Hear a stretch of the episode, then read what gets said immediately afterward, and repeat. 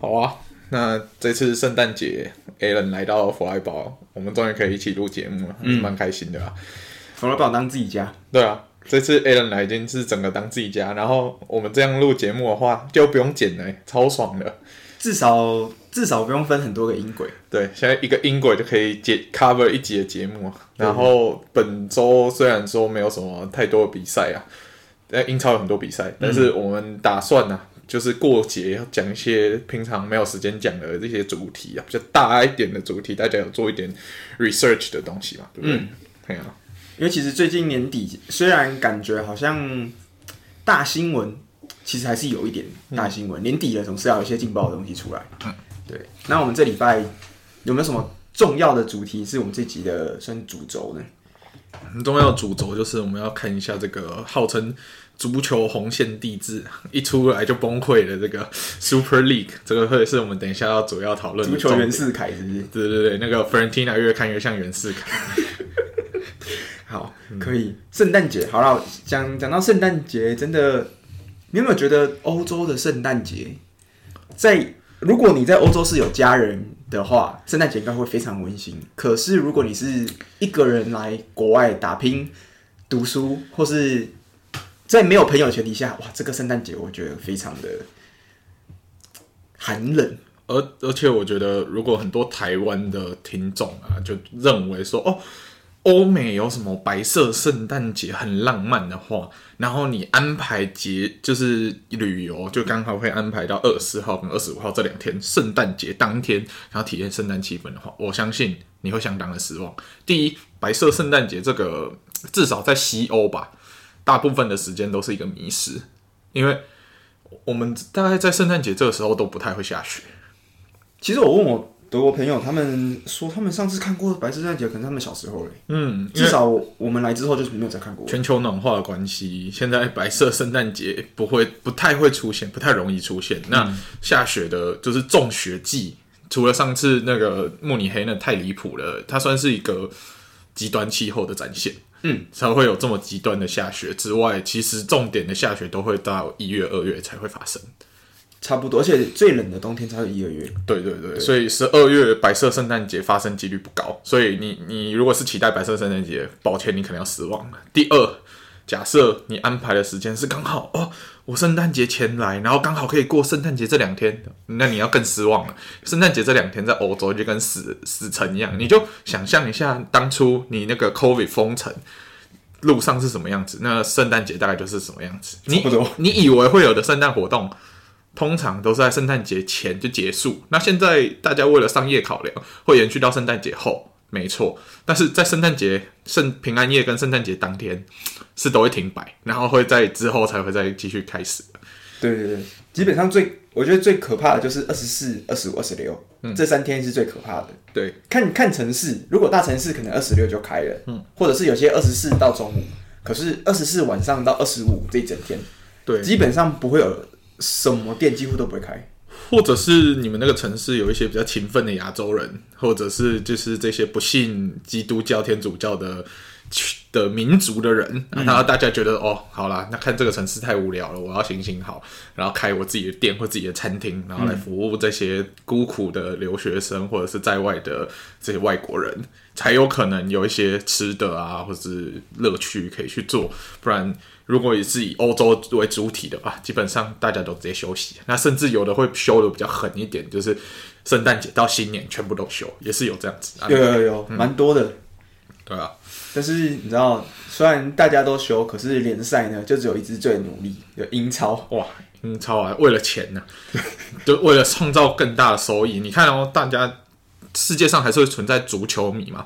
足球迷就是所有的比赛想都会看，他不挑联赛的。嗯，那今天英超如果只全部都在休息，只有他在比，哎、欸，他的收视率就会比人家好啊，蛮聪明的。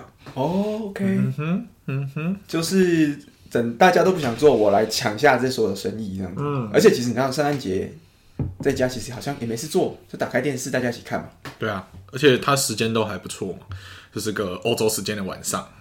或是下午。对，那就是大家吃完圣诞晚餐、午餐，然后或者圣诞假期还没有要出去玩，或者是票太贵不知道去哪里玩的时候，你在家里看球赛是最好的选择。还有像 NBA 吧，嗯，NBA 圣诞大战，他们是二十五号打嘛？今天对，所以就是我觉得更更更猛，因为 二十五号正常是休息，就是大家一起过圣诞节的时候嘛。但是这些球员他们是二十五号，没办法，你一定要飞去训练场比赛。不会，因为其实。对外国人来说，圣诞节最重要是二十四号晚上，就是他们二十四号晚上类似我们的除夕夜这样的一个日子，差不多。对，那反而二十五号那一天就有点像我们的大年初一啊。有些人可能会出去玩啦，出去玩，出去玩啊。有些人会就宅在家里，飞一整天，初二再出门也是有可能，也是有可能。对，因为在德国的话是二十四号开礼物，嗯，啊可我我在印象中。在美国还是其他国家，可能是二十五号早上起来先开礼物，然后英国是二十六号，因为他们有个 Boxing Day，Boxing Day 就是他们开礼物的的时间，所以都不太一定，但基本上就是二十四、二十五、二十六。嗯，对。所以你觉得，如果假设今天想要来体验欧洲的圣诞节，嗯，是不是感觉是十一月底到十二月中来说？我觉得最好圣诞节前一个礼拜来，冷度刚好，然后过节气氛是最浓郁的。然后在二十四号之前赶快离开。二十四号当天离开，这样。嗯、对对对对，除非有有什么特别的行程啦。如果你是想要说，OK，那这几天我就去看一些跟人没有关系的景点，嗯，那可能可以看得到一些东西。对，然后如有些人可能会觉得说，哦，我想要逛遍欧洲各大圣诞市集，我也是建议大家这个要好好的谨慎一点。我觉得不不要安排太多，因为你逛到后来你会发现，其实都差不多。你目前去过？最漂亮的圣诞市集是？最漂亮的圣诞市集，最有印象，最有印象的，我觉得德勒斯登的还不错，史特拉斯堡的也不错。德勒斯登是德国最古老的圣诞市集，对，那个规模蛮大的，然后也是蛮漂亮的。嗯，然后史特拉斯堡的话，它的气氛跟德国又稍微有一点不一样，然后卖的东西也跟德国有点不一样，然后它的特色是它的热白酒，哇，特别好喝啊，它加了很多水果。其实你喝不到那个酒精味，你其实，在德国喝热红酒，你有些还是喝到一些酒精味。哦，其实蛮浓的，大部分的热红酒酒精味都蛮浓。对，但是我们在史特拉斯堡喝热白酒，你就很像在喝一个没有药味的福茂热饮的感觉。对，差不多。对，对，对，差不多。对，对啊，所以你可以安排几个国家的重点圣诞市集看就好了，但不要说什么我德国要排五个圣诞市集，你会觉得。我到底在干嘛？浪费我的时间这样。对，而且会麻痹啦。对，而且有些在台湾刚来不适应气候的，如果你排晚上要去看圣诞市集，你可能逛十分钟你就想回去，因为真太冷，太冷太挤。像是纽伦堡圣诞市集，就是也蛮有名的嘛，但是真的太挤了。嗯，而且而且挤到你就会觉得说，我为什么要站在这边？而且摊位其实。不像台湾的夜市，嗯，你台湾夜市哇，可能会有骰子牛、章鱼烧，嗯、之后会有很多好吃，或是沙威玛，嗯，或是甚至你还可以看到一大堆特别的东西。嗯、在德国吃的基本上就是一大堆用糖炒过的那些坚果类的东西，嗯，或是可能巧克力涂水果，嗯，甚至它再来的话，可能就是肉加面包，或是加香肠，香肠，大概就是这样，对，甚至烤栗子，可能糖炒栗子，不是糖炒栗子。烤栗子，他们没有糖，嗯、对，有糖就是栗炒栗子，然后 Spätzle，然后还有什么很多可丽饼，对。然后甜的话，比如说有那种呃烟囱卷，就是哦，那是我最喜欢吃的，对，这也是我最喜欢吃的，它就是用面团裹在一个圆柱体上，然后去烤完以后沾糖啊、巧克力啊、肉桂啊等等的，还有椰子啊，还有很多种口味。那我觉得肉桂最好吃，对我喜欢肉桂跟糖，Zimt and Zucker，Zucker 这样。还有如果说最我最喜欢的话，应该是，但不一定圣诞节吃得到的，就是只要是有这种大的同游乐会或者说这种市集，Langosch，就是 Langosch，嗯，一个炸的面饼，对，匈牙利文叫 Langosch，要 S Sh，哦，Langosch，对，就是蛮特别的，是匈牙利来的那种，有点像是扁扁的油条，我不知道怎么讲，有点像长得像披萨的油条的那种感觉，嗯嗯嗯，对对对。对，那那个也是，但是那没有每个地方都有，没有没有没有没有。对但是他每次只要有，我都会想去吃。对，然后德国还有一个蛮特别的，是煎的马铃薯饼加苹果酱。哦，纽伦堡有一间，对，这个、还不错，蛮特别的组合，大家看到会觉得蛮意外的。因但是它跟我们想象的那种麦当劳薯饼是不一样的东西。对，它是真的新鲜的马铃薯刨丝，然后挤成一个饼，然后拿下去用很多油去煎。很多人都我很多朋友他们都说吃完的时候就是超油。对，但是你要圣诞节冷嘛，你就会想要吃一堆很油的东西，嗯，然后吃完再来后悔这样。嗯，没错，没错，圣诞节。好啦，那年年底了，对不对？圣诞节，那圣诞节的话，之前有没有什么大新闻？我们自己来讨论一下，这个有没有足坛相关的大新闻？好了，嗯，好，好，那我们这集节目就正式开始啦。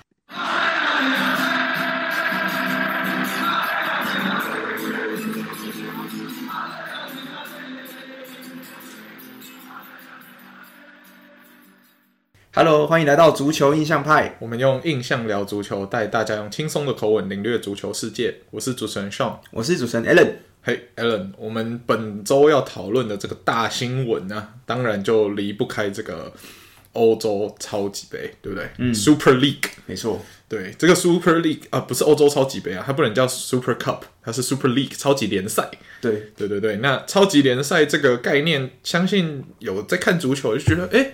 这不是我们二零二一年就讨论过了吗？然后我们不到一百集的时候就讲过一样的主题啦。对，那为什么我们还要再冷饭热炒一次呢？不是我们冷饭要热炒啊，是他们自己要冷饭热炒的啊。那我们来稍微讲一下这个起源好了，为什么会死灰又复燃？不是上次已经被各个球队都狠狠的拒绝，搞到后来皇马跟巴萨主席有一点里外不是人嘛？尤文好像也是，对，尤文也是啊。尤文这支球队中间又经历过这些问题之后，我们就觉得这支球队可以。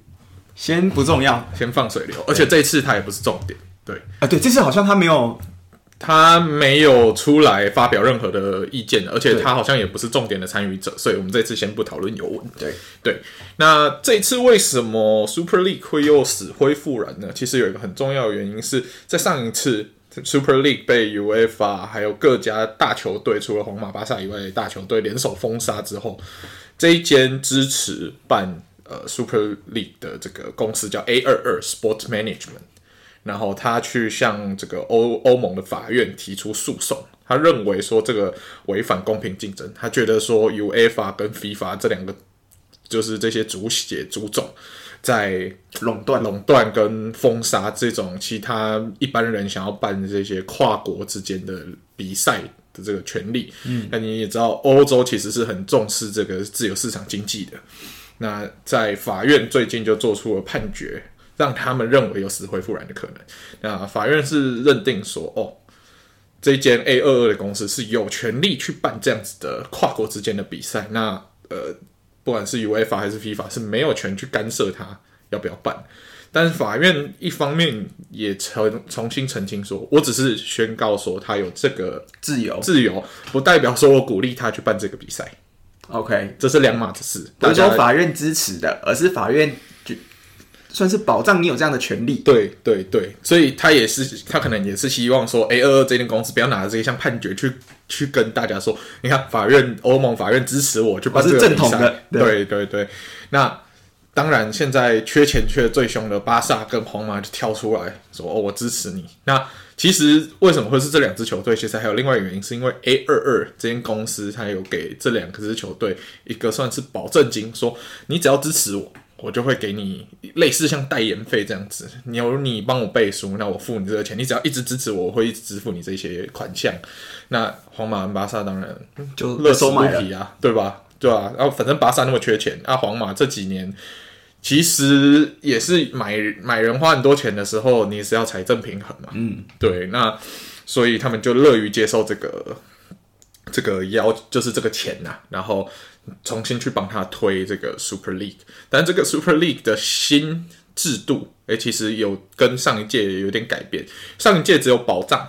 二十支球队，嗯，然后没有升降级制度，永远都是这二十支球队。这是大家听到之后觉得最差异。当时，嗯，就说你啊，你没有升降级制度，你是一群有钱人在玩自己的金钱小游戏。对，然后让有钱人更有钱，那其实不会有人去支持，不会有人支持的。对，这是最大大家诟病的点。席次最多的小球队一定第一个跳出来反对，对啊，对。那今天他们也意识到上一次的这个失败，嗯，他们决定要提出一个改变啊。我说哦，好，那你既然觉得我们上次这个二十个球队自己搞自己的太封闭，好，那我这次扩编，到三十二支球队，六十四支球队，然后扩编到六十四支球队，然后把它分成三级，这样。然后第一级叫做星级嘛，Star Star 就是最顶尖的，嗯，有十六支球队。然后中间有一个金卡级、金级 Gold Gold，对，它有十六支球队。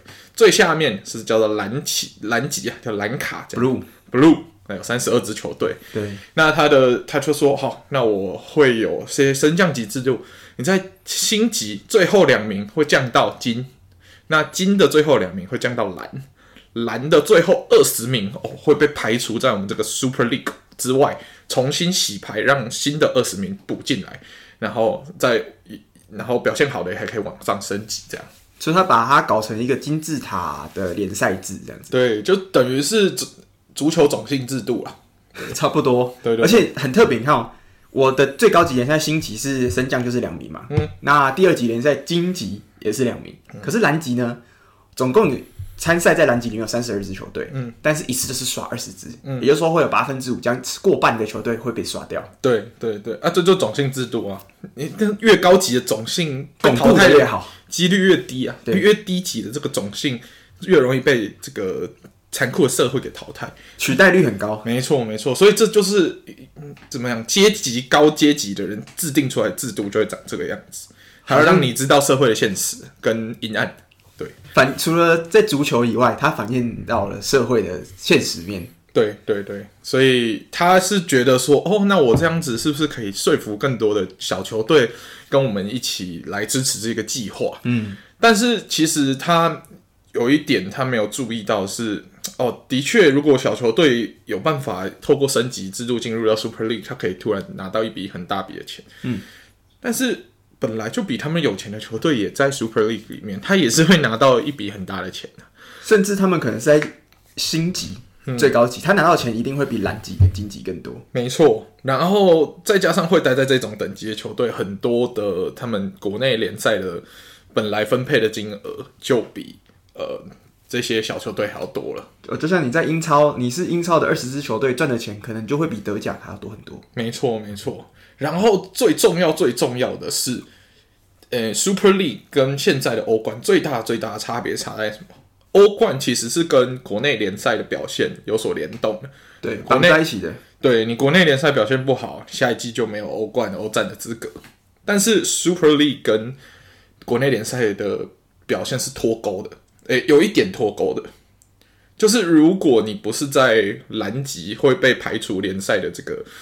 这些球队之外的球队呢？你其实你联赛怎么放着烂都没关系。你 Super League 表现好，你可以一直维持在 Super League。嗯，你只有在这些蓝级，然后你有可能会被排除在会被淘汰的，你才要去在乎你联赛表现，因为你联赛表现好，你在下一次的这个轮换，你才有机会挤回去这个 Super League 的 format 里面。对，所以其实他就是把联赛跟要要把它脱钩出来，变成一个自己的比赛这样子。所以意思就是说。现在联赛的成绩决定的只是我能不能拿到蓝级成绩的门票。对对对对，基本上剩下这样子而已。对，那如果我是顶尖强队，我在星级甚至是金级的球队，基本上我不用太管我联赛，我只要保保障我这一个在我的超级联赛有办法把我这个级数保保卫住就好了。嗯，没错，就是你联赛放着烂，你那级数保得卫住的话，你那个级你在 Super League 的钱还是拿得到的。对。那这样子的话，你觉得，如果他像现在的欧战跟联赛，我们现在现有的体制底下，他东西是绑定的嘛？嗯，也就是说，你会看到一支球队，他在两边他都需要非常努力。对，甚至说 OK，那可能联赛可能还甚至是最重要的，因为有些比较像小球队，像是今年的柏林联，他欧冠有没有晋级到下一轮，其实一点都不是问题。对，他重点是要冲联赛，OK，我要保级，我不我要留在德甲。嗯，可是现在的话。哎，可能就会倒过来了。嗯、我可能要留在成本现在超级杯、超级联赛这样子的一个制度里面。那联赛对我来讲可能不是很重要。对，那我自己目前想到的一个有可能的方向是，会不会导致联赛本身的竞争力下降？因为反正我皇马，我我现在重点是我可以我要留在我的星级，我的 Star Star 呃 Tier 里面。但就我皇马现在联赛拿到第六名、第七名，一点都不重要。对啊，没错。而且我。会不会以后我们看到西甲联赛的 El Clasico 是他们的全部都年轻人上去打，因为我们下个礼拜有一场我们自己本身星级的真正的 El Clasico，嗯，我这边才要真正我派有强的人。嗯，有也是有可能。那你觉得这个球他们现在的这个制度，就是对站在球迷的角度来讲，吸引人的点是什么？就是、就是、我觉得吸引人的点哦，就主要就是看到那些金级跟星级的球队，他可以互相去比拼的这个比赛场次变多了，频繁度变高了。他认为这样子是吸引人，可是我认为他忽略一件事情，就是 A 五和牛你每天吃也会腻，嗯。对吧？万峦猪脚是也不能吃完一个人吃完整盘的。万峦猪脚，你就算你第一次吃到一一个人吃完一盘，我让你天天吃到三餐吃，你会不会吃到第三第二天你就不想吃了？嗯，对吧？你看到就会怕了。嗯，基本上我觉得 Super League 就是忽略这一点。他认为说，哦，好看的比赛让大家多看啊。No，好看的比赛之所以是好看的比赛，第一它有那个稀有度，嗯，对吧？就像我们当初。在看 NBA 的时候，我们大学四年经历过这个勇骑啊。你第一年看勇骑就哦强队对决，第二年看嗯还有那个三比一绝地大逆转，不错不错。第三、第四年看就觉得哦拜托哦不要再看了，看就腻了。嗯，而且这还是总冠军赛的七战四胜而已，我们就已经觉得腻了。那 Super League 这个是你每。一轮的对战，大家就是这些强队在对战，然后你每一年可能都差不多是这样子，变化是不大的。嗯、就是他说要表面上做出一个升降级制度，但其实你仔细去看，他对于这些强队的巩固性还是很好的，嗯，对吧？所以你基本上整整天都要看这些强队对决，我认为不会增加娱乐性。第一年、第二年也许，就第三年开始大家就会腻了，嗯，再加上现在的 Super League 只有两支球队。支持了。那如果真的要强行硬闯关的话，你会看到哇，每天都是 El Clasico 呢，从联赛第一轮到第三十八轮全部都是 El Clasico。那你看球迷会不会看到图？对不对？是啊，所以好，那我们可以来讲一下，就是现在支持欧超联的球队，除了巴萨、皇马以外，嗯，其他球队他们的发生状况，他们的立场是什么？大部分的都还是可能怕被欧。欧足总处处罚吧，都直接跳出来说，我觉得我还是很珍惜可以参加这些欧洲比赛的这个机会啊，然后我想还是想要继续参加这些欧洲比赛，那就发表这样的声明。基本上 UEFA 的算是干儿子，PSG 一定是马上站出来嘛。嗯，他说 OK，我们是站在 UEFA 这边的。对对。那拜仁的话，他身于身为这个保守势力，嗯，他也是代表了德国整体的这个保守风气，他也不会，就他也是第一个跳出来反对的。对，通常像。不然拜仁啊、多特啊，他们都是代表比较德国传统价值啊。对，你看他们连五十加一都不愿意改变，你觉得他们会去加入这个 Super League 吗？想也知道不可能，所以他们也是站出来反对。而且德国是非常注重本土联赛的一个球队，嗯，他们对本土的巩固，他们会，你看光是是大家想说上次的这个投资案、嗯，融资案，有可能会涨涨票价，德国球迷就吵翻天了。对，那如果你现在说哦，你要把我们本土联赛。变成次级化，去搞你们自己新的一个专属的这个会员，呃，不是会员，贵宾级会员的这个 club 俱乐部。嗯、那德国本地本地的球迷绝对是反对到底的。对啊，而且我甚至觉得说，他不是有说要吸引球，为了吸引球迷可以免费观看他们比赛吗？啊，这是他们拿出来的一个牛肉啊。是啊，可是终究转播还会是他们未来需要的财源之一嘛？你要给这个 Super。League 这么多的奖金啊等等的，那你总是要想办法增加财源嘛？那转播一定是一块肥肉，你免费都给人家看，你哪来的肥肉？所以我认为啦，可能推广期他会给你免费看，但是后来他搞不好会搞自己的转播平台，自己的 OTT，然后好，我给你免费，但是你只有可以看蓝级球队互战是免费，你要看金级要多付钱，看钻石级多付钱，甚至可能一场要付一次，对不对？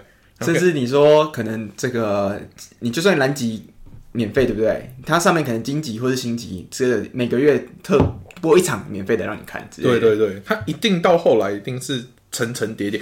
你现在连 YouTube 看都要加广告了，你怎么可能期望说这个以金钱为导向的 Super League 做出这种佛性的事情，永远给你看不用钱的，对吧？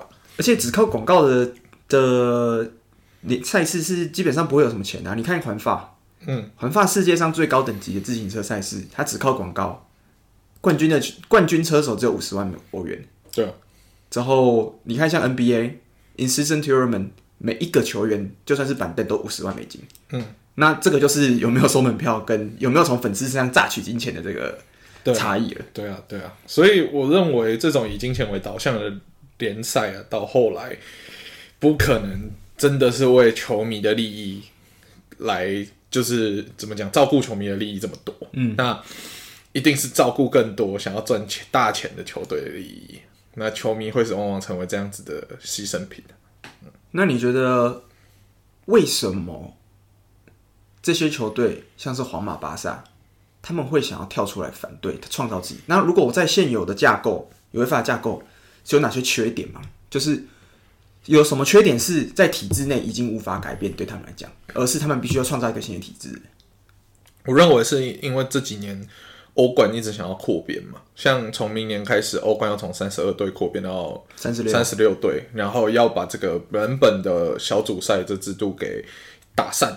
变成一个叫做类瑞士制，它是把所有球队就是排的有点像联赛这样子互相对战，嗯，然后这样子对战，第一轮是随机排，所以有可能强弱对决这样，嗯、然后之后再按照积分去排对战组合，总共排出八个对战组合，就是有八轮的对战这样，那八轮完再来比积分，前八名直接晋级十六强，那九到二十四名再来比一个十六取八的一个淘汰轮次这样子，然后最后。这八名出出来才会到十六强，那十六强之后就跟现在一一样，这样进入淘汰的阶段就对。没错。那皇皇马跟巴萨，我认为皇马应该是觉得说，那这样我要浪费很多时间在陪这些小球队，而且他现在这样子去扩编，你照顾到的都是小球队，你对于我们这些大球队，并没有更多的利益。就是对我们没有更多帮助，所以我要找出一个可以给予我们更大利益的新联赛来打破现有体制。他认为在体制内是没有办法达成他想要的这样改变。所以对皇马跟巴萨或是其他大球队既得利益者来讲，他们想要的并不是说让更多人可以参与到这个运动，而是。让他们可以在这个运动赚到钱更多，嗯，所以对他们来讲，OK，你现在要从三十二变三十六之后，你要把原本小组赛六场变成打八场，等你想要让我们更接触到其他世界各国的小球队，对他们一点都不重要。对啊，就是我只要想要，我只是想要强强对决。为什么啊？我但是为什么想要强强对决？因为可以可以赚更多钱。嗯，那如果我今天皇马打一个东欧次级联赛的冠军，对他们讲可能没有意义。对他打东欧联赛冠军，你对东欧联赛冠军来说，哇，是一个天上掉下来的礼物。对，收视增加，观进场会爆满等等。那对皇马球迷来说就，就啊，打这种球队，我不用看了，反正一定会赢，反而收视率会降低，然后进可能来到那个伯纳乌看球的意愿也会降低，那票价也卖不了那么贵，嗯，所以对他们来说是一个扣分。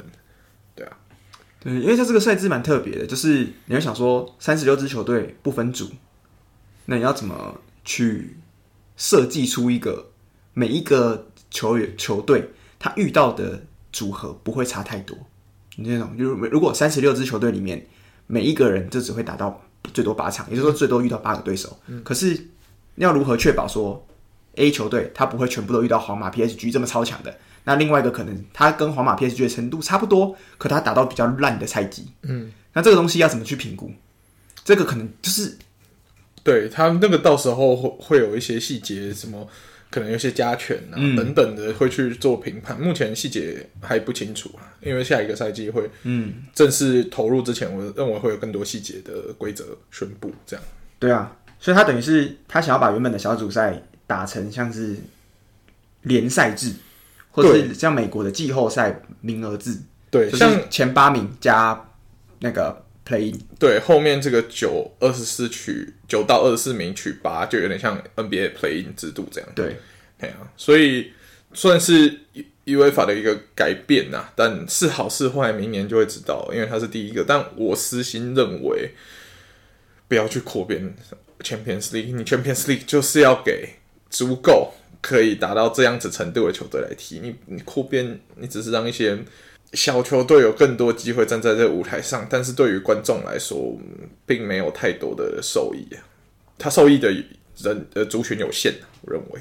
嗯嗯，对。就是说你你看到利物浦打，就是我们这次利物虽然利物浦在欧霸嘛，也是更比较稍微没有那么重要的联赛，嗯，但对我们利物浦球迷来讲，我只想看有利物浦的比赛。嗯，那对其他不是利物浦球迷来讲，没有人会想看这场比赛。嗯嗯。那但是如果像强强对决的有一个好处是，我现在不是皇马巴萨的球迷，可是我今天看到皇马巴萨或是皇马打败人，嗯，我可能会想看吃瓜群众。对，我是吃瓜群众，他可以吸引到吃瓜群众。可是今天如果是曼城打哥本哈根，我就不会想看。嗯。就除了曼城球迷跟哥本哈根球迷以外，其他人关注这场比赛的认真程度就会下降很多的。对，因为其实如果大家知道最早以前的，就是欧冠冠军联赛，它是每一个联赛只有第一名的球队可以参加。嗯，嗯，那它是慢慢随着历史演进，他说好，那我不要第一名，因为以前如果你是第一名的话，那以前英超就是曼联，都是曼联，曼联，曼联。嗯，但是他可能说 OK，那我前两名，那慢慢到现在的前四名之后，可能。还有第五名，在某种条件底下，可能可以替补上去。然后现在根据联赛历史的积分，还会分配说，哎，哪个联赛会有多一点席次，少一点席次，嗯，这样子去做调整啊。我觉得这样 OK，那这样就够了，不需要再去扩编。我认为，像现在已经把欧洲赛事扩编到三级，本来只有欧冠跟欧霸，嗯，现在又扩增那个欧协。我认为 OK，你只是要让更多球队去参与到这样的比赛，但对于一个我不是太关注小球队，我只关注我想关注这些球队的人来说，我认为你再增加一个欧协的必要性真的蛮小的，而且有一些小球队，其实你在踢欧战对他们来说是一个负担，对吧？嗯、他们刚好上个赛季表现不错啊，进了欧战，结果发现哎、欸，自己的裁员要去补强到可以兼顾欧战，然后国内杯赛联赛。其实是兼顾不了，所以会陷入一个很痛苦的状态。那这其实对小球队是好吗？我认为不见得。就小球队，你看今年柏林联，嗯，但这个联赛都已经是火烧屁股了。对啊，之后欧冠还要再去比。而且你，如果你只能踢前面的这一小段淘汰，呃，就是小组赛阶段，其实对于你球队的收益增加，其实并不会到这么明显。对。所以，我相对认为说，让欧战留给有能力去进，就是可以多线作战的这些球队就好了。那小球队的话，应该是要让他们就是更有机会去厚植他们的实力，然后到未来再来再来去比这些欧战，而不是说哦，这就创造一个联赛让他们去比。但第一，他关注度也不高，我认为有一点点怎么讲，画蛇添足。对，我认为。我自己啦，我自己的看法是，我还是觉得欧冠、欧霸就够了，不需要再创造。我觉得认为欧协会是一个多出来又没有很重要的比赛。我只会看，我只会看决赛啦。而且如果决赛是我有兴趣的比赛，就是例如说当年的罗马，嗯，我我就想看，嗯、或者是可能像铁锤打佛伦佛罗伦斯，去年稍微有看一下，嗯。可是如果今天是我不知道，如果是非五大联赛的球队，那我可能就。嗯，不太会想兴趣缺缺，对对对对对对对啊！所以我是相信应该有很大一部分球迷像我这样，只有很少部分球迷是只要有比赛我都要看。那哦，我相信一定有这些人，一定有不多。对对，OK，对啊。那如果是你的话，其实其实我在想啊，在反过来想是会不会皇马、巴萨自己觉得自己西甲太无聊？因为其实你看，像英超的 Big Six，目前他们大致上。不不见得大家都有反对超级联赛，可是大家都是支持与违法现行体制。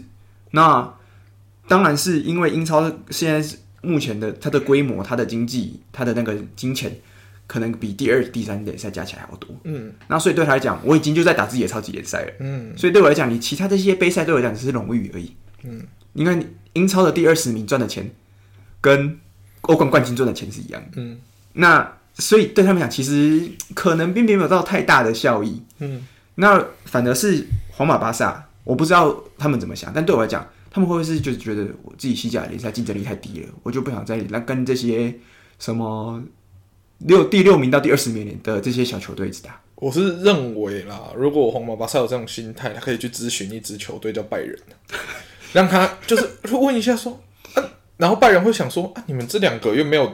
连续十年夺冠了，你在那边求什么？嗯，对不对？然后偶尔还会被马竞夺个冠，然后之前 Valencia 也可以夺冠，是然后现在的这个 Girona，Girona 还排名比你们更前面，我这个独孤求败都没有想要加入你们这个 Super League，那你们两个到底在这边吵什么吵？对不对？你说你现在联赛一升十连霸，再来考虑要不要？对，你先十连霸、二十连霸，其就比如说皇马统治十年，巴萨统治十年，你再来吵这个，不然都给我 shut the fuck up。是的，啊、哦，真的是，但是你可以看出他们这次欧超联的这些人，他们的确是有参考到上次大家。抨击的声音这么大的原因啊，就是他最主要，大家很明显的第一点，取消这个，就是把升降级制度带过来这个联赛，而不是变成一个精英专属的一个自己的小圈圈。对，这是一个算是让大家接受度，让普遍大家球迷接受度是会比较高一点的东西。对，但是是否这个接受度有到说超越现在现有的 UEFA？对啊，而且其实现在 UEFA 也让蛮多球迷都不满的。但然后他想说，他搬出这个升降制度，是不是可以笼络更多的球迷，得到更多的支持？但殊不知，这样看起来只是从两颗烂苹果里面挑一颗比较不烂、吃下去不会死掉的来选而已，其实也没比较好。对啊，对啊。那我我认为说，这次 UEFA 其实在他们要重新颁布这个 Super League 之前，私底下我觉得运作的应该也是蛮积极的啦，嗯，因为他。没有运，他如果运作没有那么积极的话，不会说哦，我一,一出台的那一天，哇，几乎所有除了皇马、巴萨以外的球队全部都跳出来反对，对吧？他们内部没有整合好，就先试出这个消息，但是发现大家的风向好像吹的跟他们反方向。对对对，所以你其实你也是有认知到，哇，其实这些底下这些政治角力也是蛮凶猛的。嗯，那皇马、巴萨可能还是误判了自己的号召力。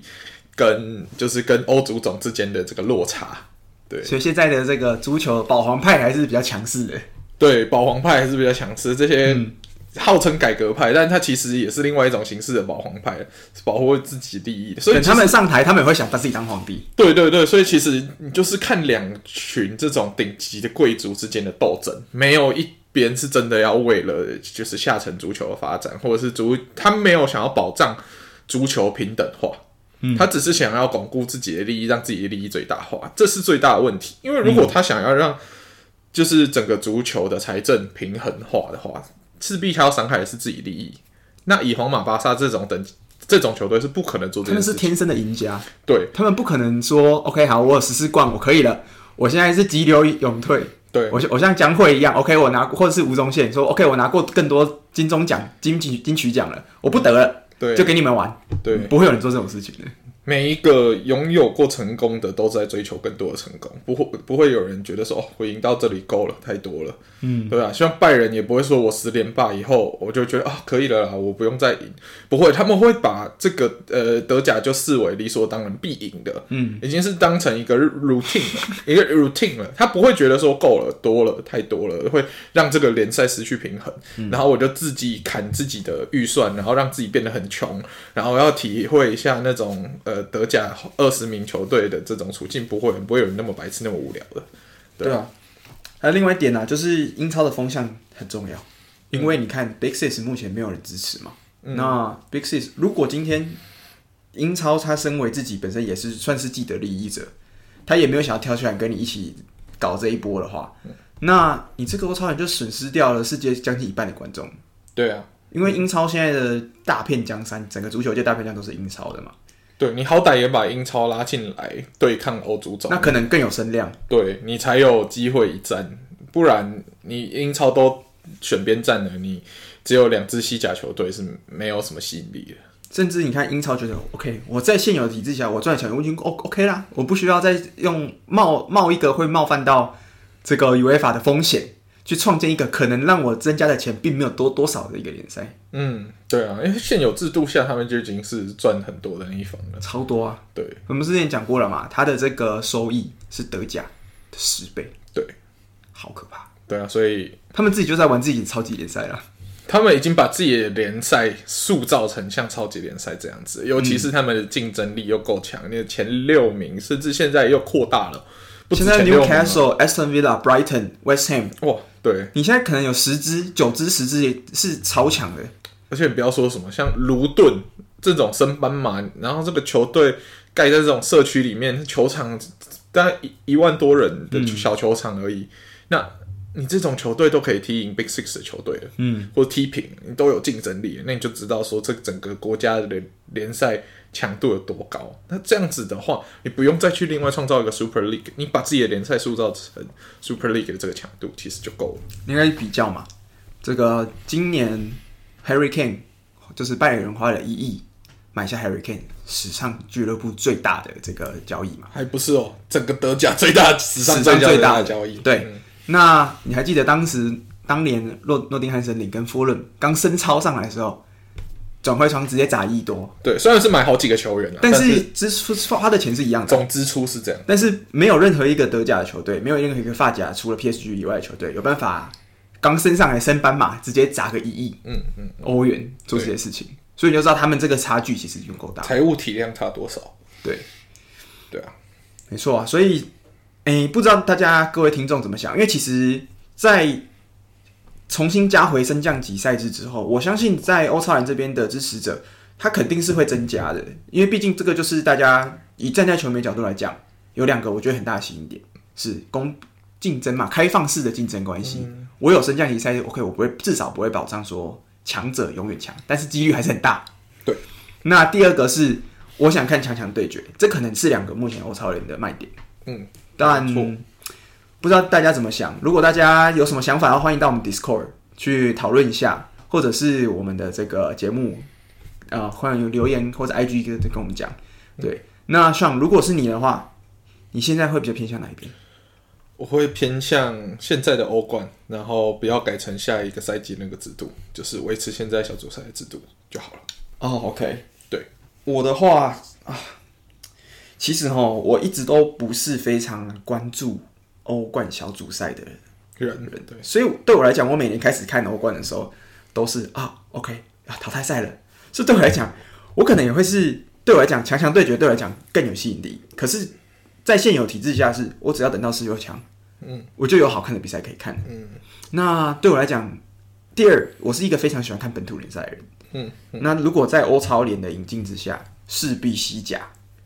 在如果皇马跟巴萨照着他们的蓝图走，西甲应该会变得更不好看。嗯，那对我来讲，我就少了一些本土联赛乐趣。毕竟每个礼拜我最喜欢看的就是，OK，我可以看今年今年的啊、呃、英超、德甲，甚至西甲或是意甲好看的比赛。可如果现在变成我每个礼拜只能看一场欧超联的比赛，那我我可以看的比赛数量就嗯，或是它的惊奇度就是减少了。嗯，那对我来讲，可能是身为喜欢看足球的人。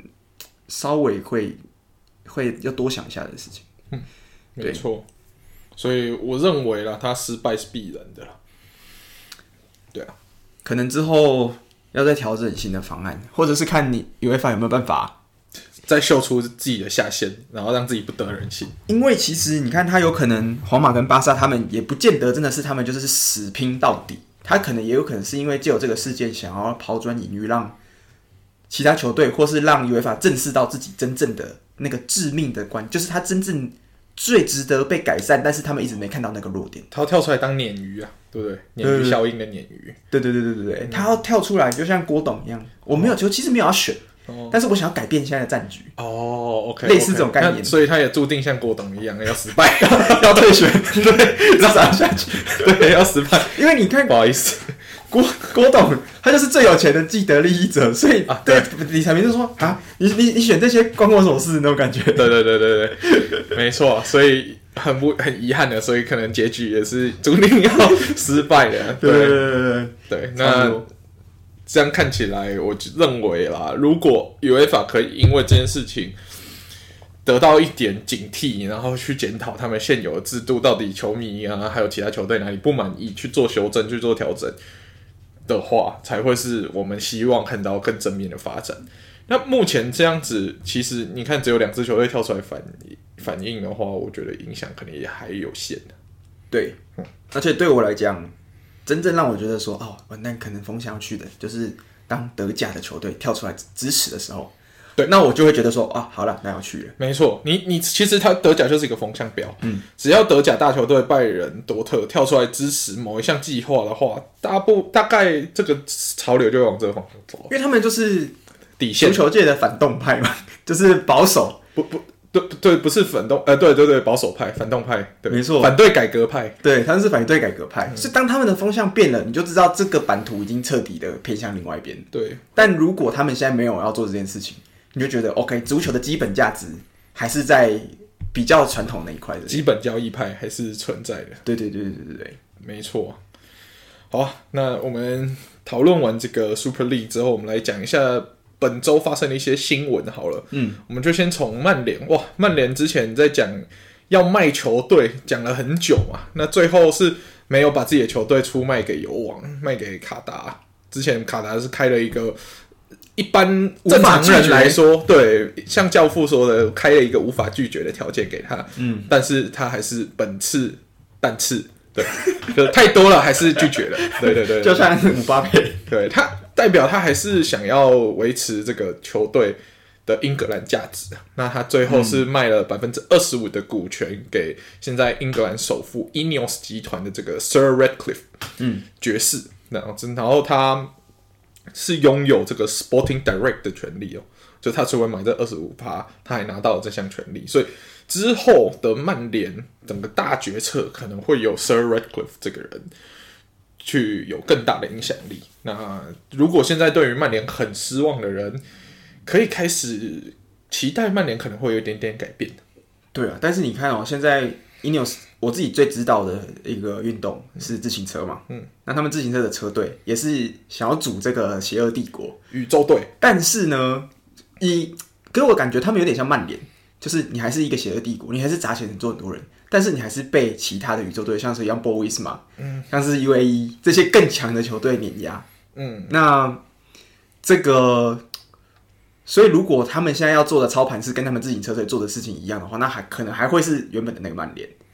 对了，而且其实这个 Redcliffe 爵士他其实也是一个常常会为了自己的喜好有点任性的人，像他就是很喜欢这种怎么讲？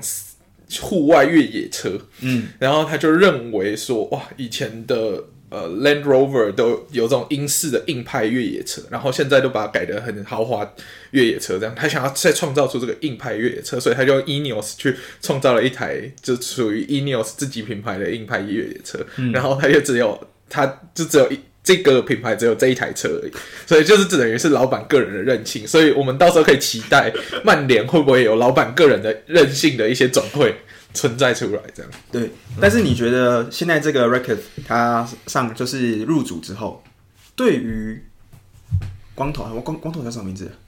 哪一个光头？他们教练。哦，这个 Eric Ten Hag，滕哈格啊！天哪，我想说哪个光头？你是要讲热刺的光头，还是哪里有光头？还是皇马迪奥以前之前那个光头？没有没有。对了，Ten Hag，Ten Hag，Ten Hag。对于 Ten Hag，他在球队的地位会不会像之前的？你看这个切尔西新换老板之后，你看土土口的帅位就不保，那会对 Ten Hag 他们的信心还会像之前这么高吗？我认为他上任 Sporting Direct 的权利之后。可能对于 Ten Hag 会制定 KPI，会从他上任之后开始制定 KPI。可能他上任之前，OK，KPI 是什么东西？KPI 就是他要去设定说他要达成几个指标，他是以一个企业管理的方式来评估这个教练。毕竟他是企业出身的，对，他可能会制定这个 KPI，然后来打你的这个绩效考核。对对对，这是绩效考核，然后去判定说该不该留。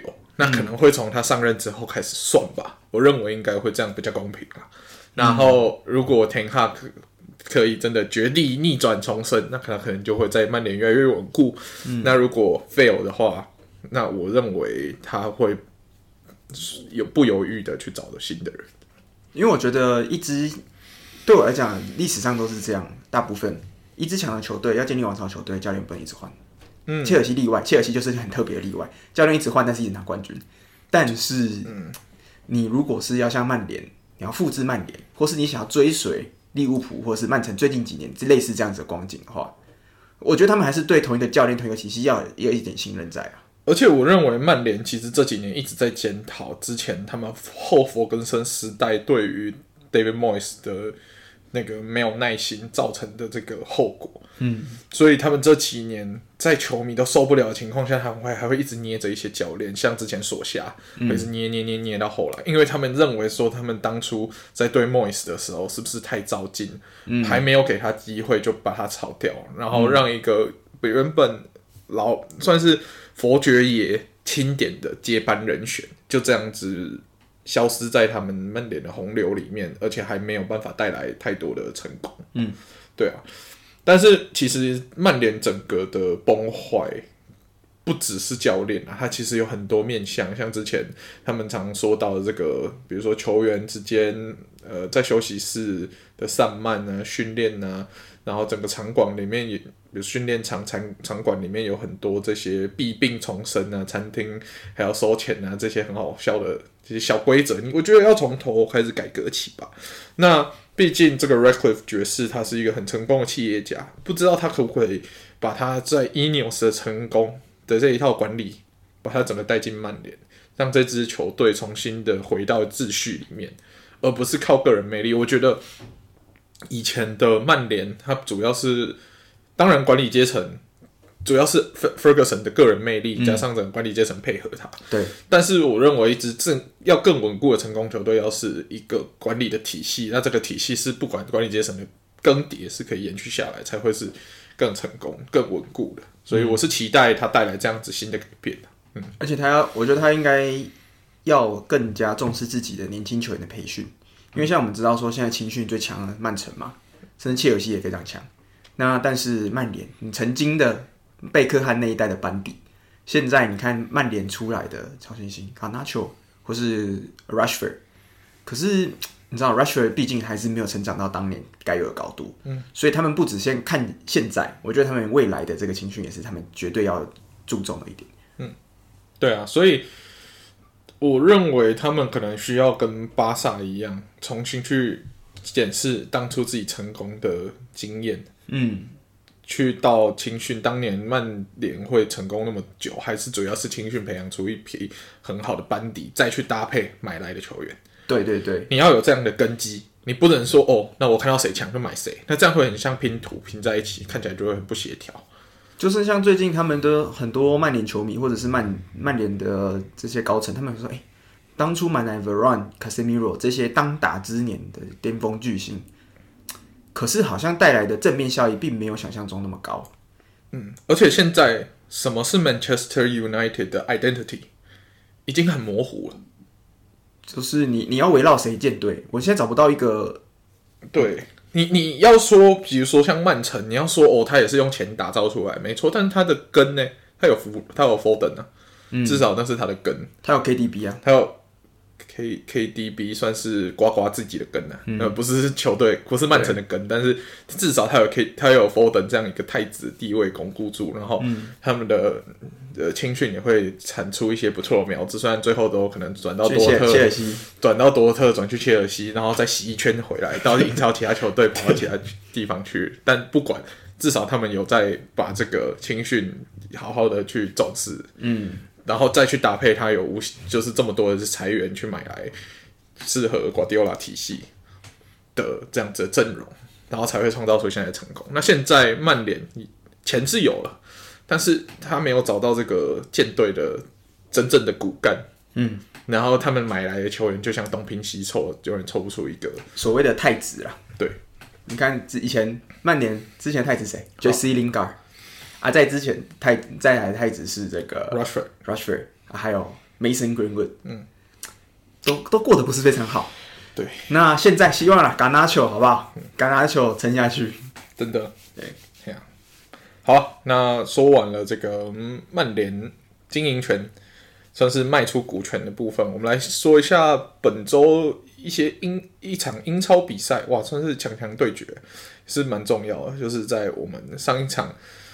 没有赢下这个比利物浦没有赢下比赛之后，我们落后给枪手一分嘛。嗯，那我们这次跟枪手要正面碰撞啦。那正面碰撞只要赢了，我们又可以踩下枪手重回榜首。但 很遗憾的，这个没有发生。其实这个比赛已经照着我们想要的走了，因为我们上一场为什么跟曼曼联平局呢？是因为我们没有让曼联先进球，我们就不会进球，嗯、所以就被零比零逼和。啊，这次学乖了，先让枪手先进个球。我就想说啊，好了，超剧本好的开始，好的剧本，对，照着剧本走了，好的开始。那的确被先进球之后，萨拉马上反击嘛，对不对？一、嗯、比一逼平，那球太，那球就是萨拉最会、最擅长做的事情，对，个人能力的展现。对对，那看到一比一，你就觉得啊，那第二球就是随时都要来了。但是在第二球要来之前，其实发生了一个争议嘛，就是其实有一个禁区手球被人家说为是呃算是枪手的篮球事件嘛，对不对？对对，禁区运球是正当的事情。对对对，厄德嘎在禁区直接运球，直接 cross over 运球啊，然后裁判直接视若无睹，他以为他现在在吹 NBA 啊，嗯，对，然后 VAR 算了，这 VAR 就是瞎了，有看跟没看是一样的。对，然后我认为后来大家在对这个判决的解释都是白费了，因为你不用去解释一个错误的判决，你去解释一个错误的判决，你只是在合理化它的错误而已，那个没有意义。我觉得更不用讨论这个，反正就是错了，他就是错了，所以啊，他之后要做什么检讨我都不管，反正他也不会改变什么事实，我们只要知道他是错了就好了。对，就是，但说实在，这个手球啦，嗯。当然，可能它是可能会影响比赛走向的一个判决。对，但是最影响比赛走向的还不是这个手球，最影响比赛的是当后来的一个反击。我们那时候五打一，看到一个可怜的 Declan Rice，就像是那个 John Snow 那时候在打这个。小小剥皮的时候，他们那时候大军冲过来，他拿了一把剑在前面，大军冲过来，Rice 就像 John Snow 一样，诶，结果最后真的还挡下了这一球啊！啊，是怎么挡下的？是自己 Alexander Arnold 的一个看似很漂亮的射门，咚，插到上面的柱子就弹出去了。五打一之后中柱，中柱。那不然其实这五打一应该是要有一个轻松的进球嘛？嗯，但运气不好，我只能说运气不好。你五打一的情况底下。你射一百次，至少可以进个九十五次吧？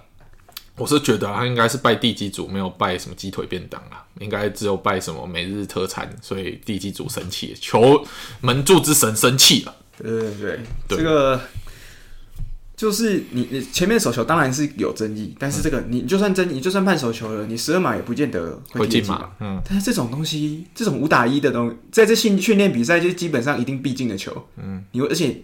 你连射正都没有，你就直接中柱了。嗯，这个就只能说怪自己啊。对啊，那但是他们这种在运动战的射门，而且他的中柱是真的差一点。我觉得运气成分也是占很大一部分，运气不好。而且毕竟也是交给终结能力并没有其他人这么好的 Alexander Arnold，他比较强的是他的自由球。但是你不交给 Alexander Arnold。旁边的是达尔文，那可能就不是中柱了，可能结局差不多，打到外面观众的头。对对对，可能结局差不多，所以嗯嗯，对。那我觉得利物浦最大的问题还是没有神仙球不会进球这个缺点没有没有改善啊。看，其实萨拉进的那一球算是他个人能力的展现嘛。那我们前面利物浦这这一段时间进的所有进球，你看在呃 EFL Cup 踢铁锤的时候，开启这个进球模式也是一个神仙球嘛。嗯，那你没有神仙球之下，你就忘记了怎么顺顺的进球，这一点对于一支想要争冠的球队是很致命的。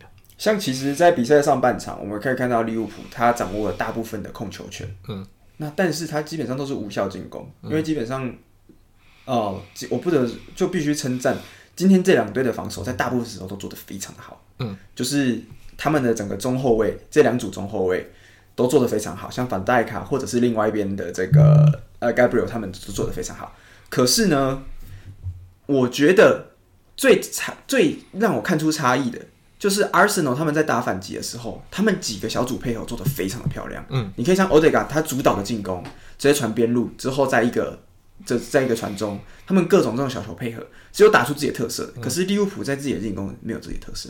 对，然后利物浦现在更雪上加霜的是。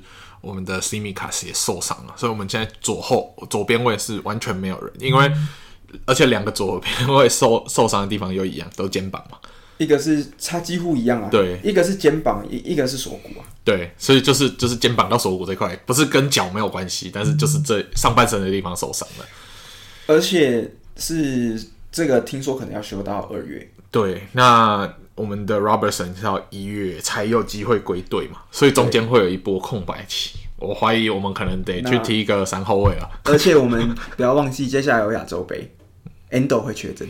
你知道我们 Endo 现在在 McAllister 缺席的情况底下，Endo 是每一场都先发。对，那萨拉是我们唯一有办法自己突破僵局进球，还有在前场串联攻势的人，他也会消失。这他有一段时间会在一月中到一月底左右会要去征战国家队比赛。嗯、那接下来怎么办？我们只能踢得很保守了。但是对于我们这种防守不好的球队来说，踢很很保守又是很痛苦的。因为我们进攻才是最好的防守嘛。那我们没有这个进攻大杀器，以后我们会变成一支被迫只能被动踢球的球队。嗯，而且我觉我我觉得，你看我们一开始季前都在那边一直吹说，哇，利物浦的进攻，我的锋线是欧洲最豪华。嗯、但到现在你都觉得说，基本上把握机会的那个把握度真的太差。还是萨拉一个，只有萨拉跟迪顶多路易斯迪亚斯。对，然后 Jota 有，就其实 Jota 是真正我们觉得我自己觉得最想念的前锋，但是没办法，他在年底的时候就常常受伤。对啊，所以如果有他在，真的是可以扭转战局。然后重点是达尔文的成长不如预期啊，没有，哦、对，没有没有真的进化论啊，反而直接从那个人类退回信心。你看他现在达尔文最近都没有被派上先发了。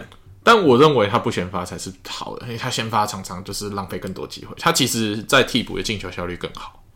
相对来讲，毕竟他的那个速度差有带出来。对啊，所以我们只能期待说，老大哥不在，哈克破啊，然后达尔文这些年轻小将不会趁势的成长啊，强迫自己成长。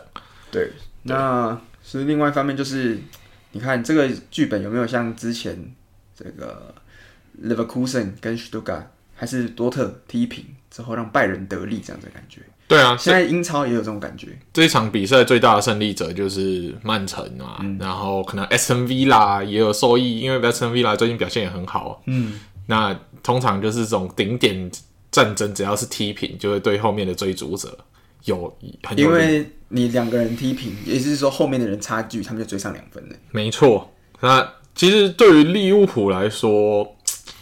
怎么讲？我们这本来就是地狱赛程，那没有输算是不幸中的大幸了，只能这样说。但是这场比赛算是可以赢下来比赛，但没赢，是真的很可惜。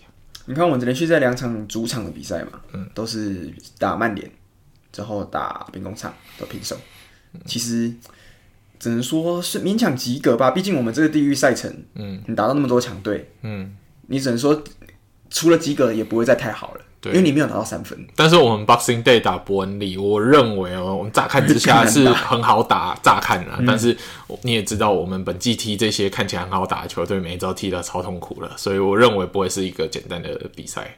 而且利物浦他喜欢踢那种对方也是很进取，在进攻上很积极的球队，这样子他的这个防守反击才有办法打得出来。嗯，可是，在对方防线压这么紧的底下，他都把控球权让给你。